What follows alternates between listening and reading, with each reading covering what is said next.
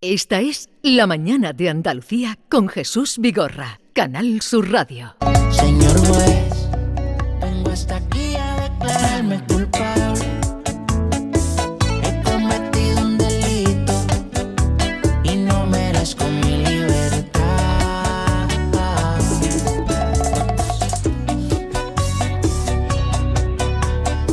Señor juez Emilio Calatayú, buenos días. Hola, buenos días a todos. Emilio, buenos días.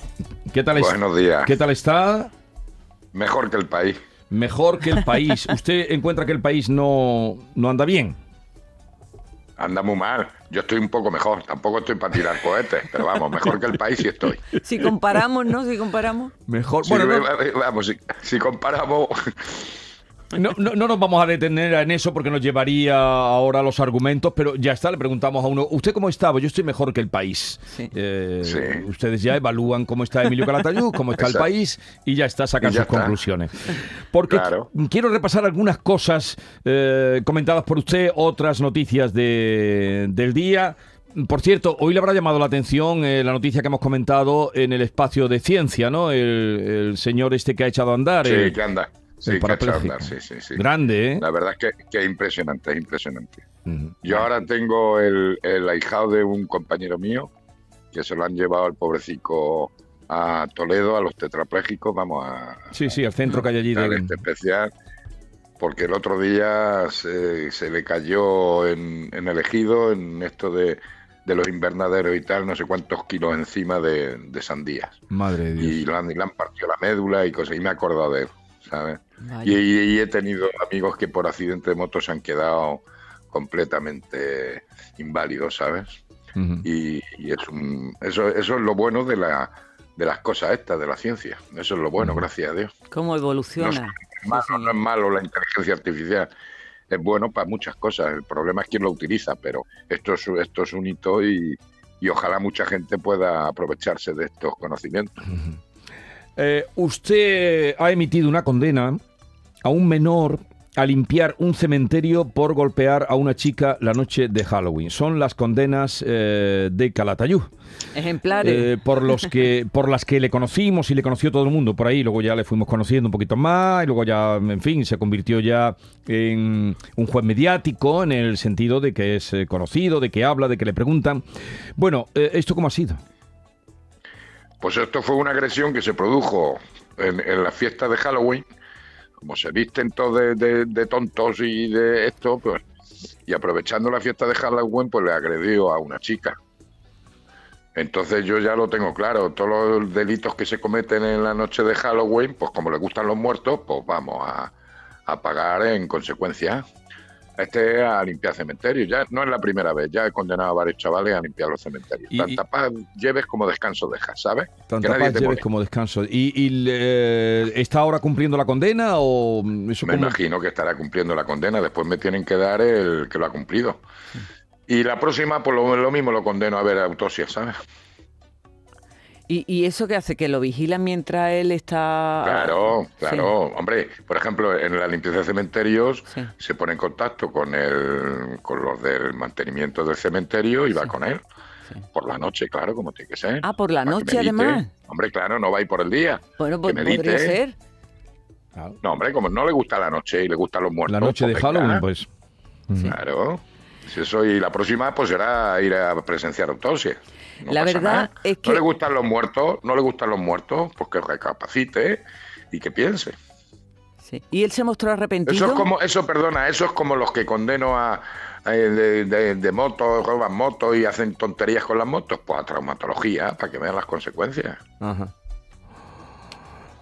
Pues ahí queda esa condena para los aficionados a los, a los muertos vivientes de Halloween. Sí.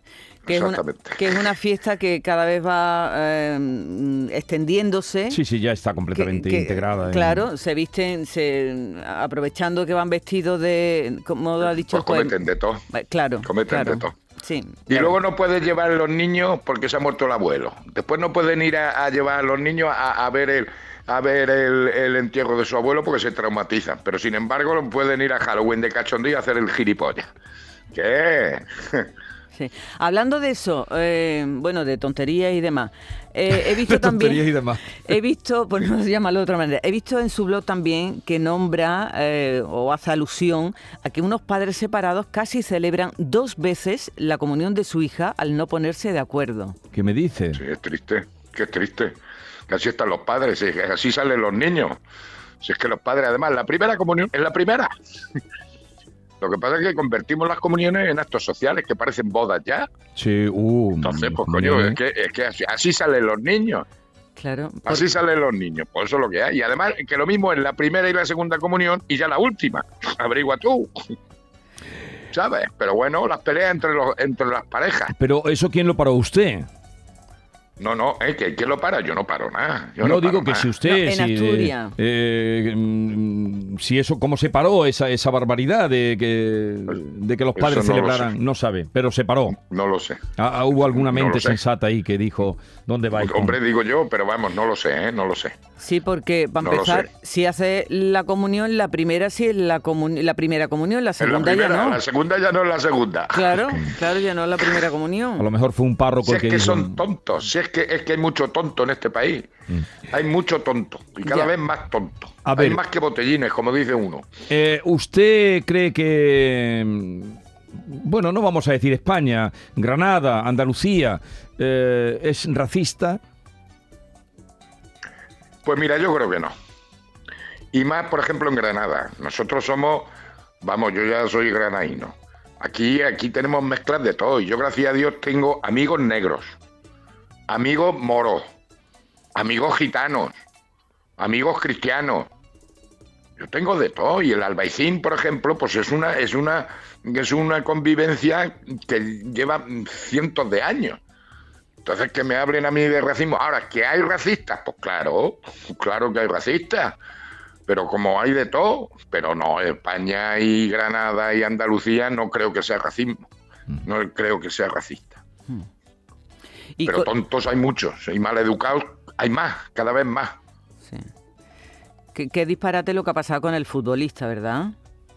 Sí, lo que pasa es que es que, hombre, yo me alegro por el chaval porque, vamos, me alegro por el chaval, por la repercusión. Ahora que quizá haya sido exagerada, vamos, que haya llegado hasta la ONU a hablar y el otro apagando el Cristo de allí de Brasil y tal, vamos. Pero con, ya el Eto'o se, me, se metieron con el Eto'o y con el Alves y con el otro. Y el otro día salió un jugador que estuvo que en Granada se le, se le, se le llamó, pero pero es que hay mucha mala educación. Mira, a mí, esto de, de la diferencia de baloncesto y el fútbol, me lo comentó hace años que coincidí con él en una conferencia, pues siempre se decía que en el baloncesto pues era la gente mucho más educada y el fútbol pues no. Y a mí me dio un razonamiento que me gustó. Dice, mira, es que en el baloncesto siempre hemos jugado en la escuela, en los colegios, mientras que el fútbol se jugaba en la calle. Ya. Eh, sí, eso sería, sería una explicación. Indudablemente mm, veremos qué pasa a partir de ahora. Ahora, si realmente eh, todo lo que usted dice, que, que se le ha dado una importancia que ha trascendido a España, ha trascendido el- e incluso el Atlántico, ha llegado a pagar el Cristo de Corcovado, que no sé de cuándo no, no lo apagaban, eh, pero a ver si sirve para que los, parece que los árbitros... Hombre. Tienen capacidad Claro. para detener un partido y pueden hacerlo en fin, la liga profesional. Claro, claro, que hay que actuar con contundencia. Que no pasa nada, que si se cierra, se, se, se cierra una esta, una grada o como sea, pues se cierra, se cierra un campo, pues se cierra, se suspende el partido, pues se suspende el partido, que no pasa nada. Si todos los días hay fútbol, todos los días hay fútbol, si esto ya es como antes. Es fútbol, fútbol y toros, como se decía antiguamente. Pues todos los días hay fútbol. Yo me, me he desanimado con el fútbol porque ya no saben ni qué, qué competición juegan, ni qué tal, ni cuál. Todos los días hay fútbol. Que está usted Pues eh, anda, una sobredosis de fútbol, tiene usted. Yo sí, yo sí. Una Yo, vamos, yo, yo como no tengo, como no tengo ni el Movistar ni nada de nada, yo no pago para ver el fútbol. A mí me ha gustado el fútbol, pues irme al bar, tomarme mi cubata y estar con los amigos pegando voces y tal y que cual y ya está. Pero ahora el fútbol que todos los días hay fútbol, que ya no sabes qué competición juegan, que el mundial se lo llevan allí a Arabia Saudita, que los otros que... Venga, hombre. Eso ya no. Sí. Bueno, eh, Emilio, usted eh, dice que quien la sigue la consigue. también leo Sí. que, que si los padres tuviesen que pagar una indemnización por delitos de los hijos, que lo primero, primero Sí. que tienen que hacer es vender el móvil, ¿no? Hombre, claro. Yo he quitado muchas veces el móvil para garantizar el pago.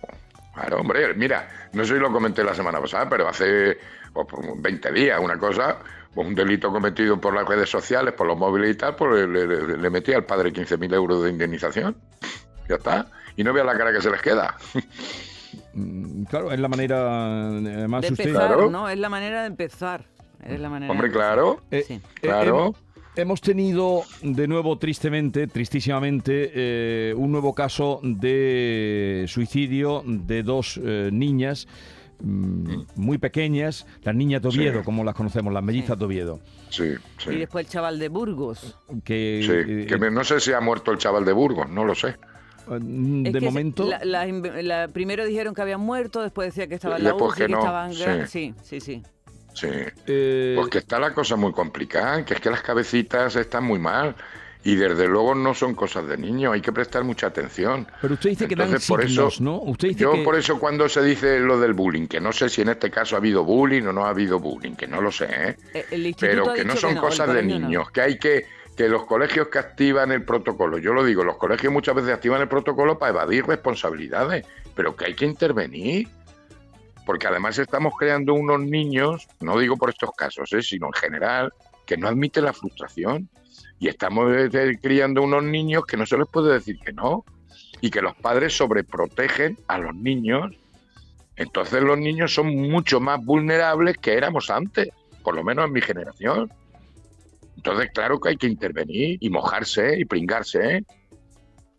Por eso le digo a todos los padres que aumenten el seguro de responsabilidad civil y los centros escolares que aumenten eh, el seguro de responsabilidad civil, porque todos los que trabajamos con menores somos población de riesgo y los padres pues muchísimo más y los centros escolares muchísimo más, pero hay que mojarse y hay que pringarse.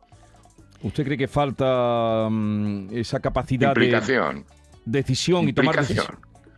Exactamente, exactamente. Eh, dicen que más de la mitad de los menores, más de la mitad de los menores en España tiene problemas mentales. Mm, Sí. Los jóvenes entre 14 y 19 años no han parado de crecer las cifras de depresión, ansiedad, Sí. suicidio desde Claro. 2020. Y los Yo suicidios... te lo, lo dije el otro día. Yo tengo ahora mismo tres chicas ingresadas en centro de internamiento terapéutico activado el protocolo de suicidio. Tres, Tres chicas, ya no lo dijo, sí, sí. tres chicas. Que ya lo he dicho hace tiempo. Y eso son las redes, los móviles. Porque las repercusiones son tremendas. Y entonces, ¿qué pasa? Pues que tengo una que empezó con tema de anorexia. ¿Por qué? Pues por mierda de los móviles, de las redes. Y otras por maltrato a los padres, pero como consecuencia de adicciones a, lo- a los móviles. Y claro, eso no puede ser, eso no puede ser. Sí.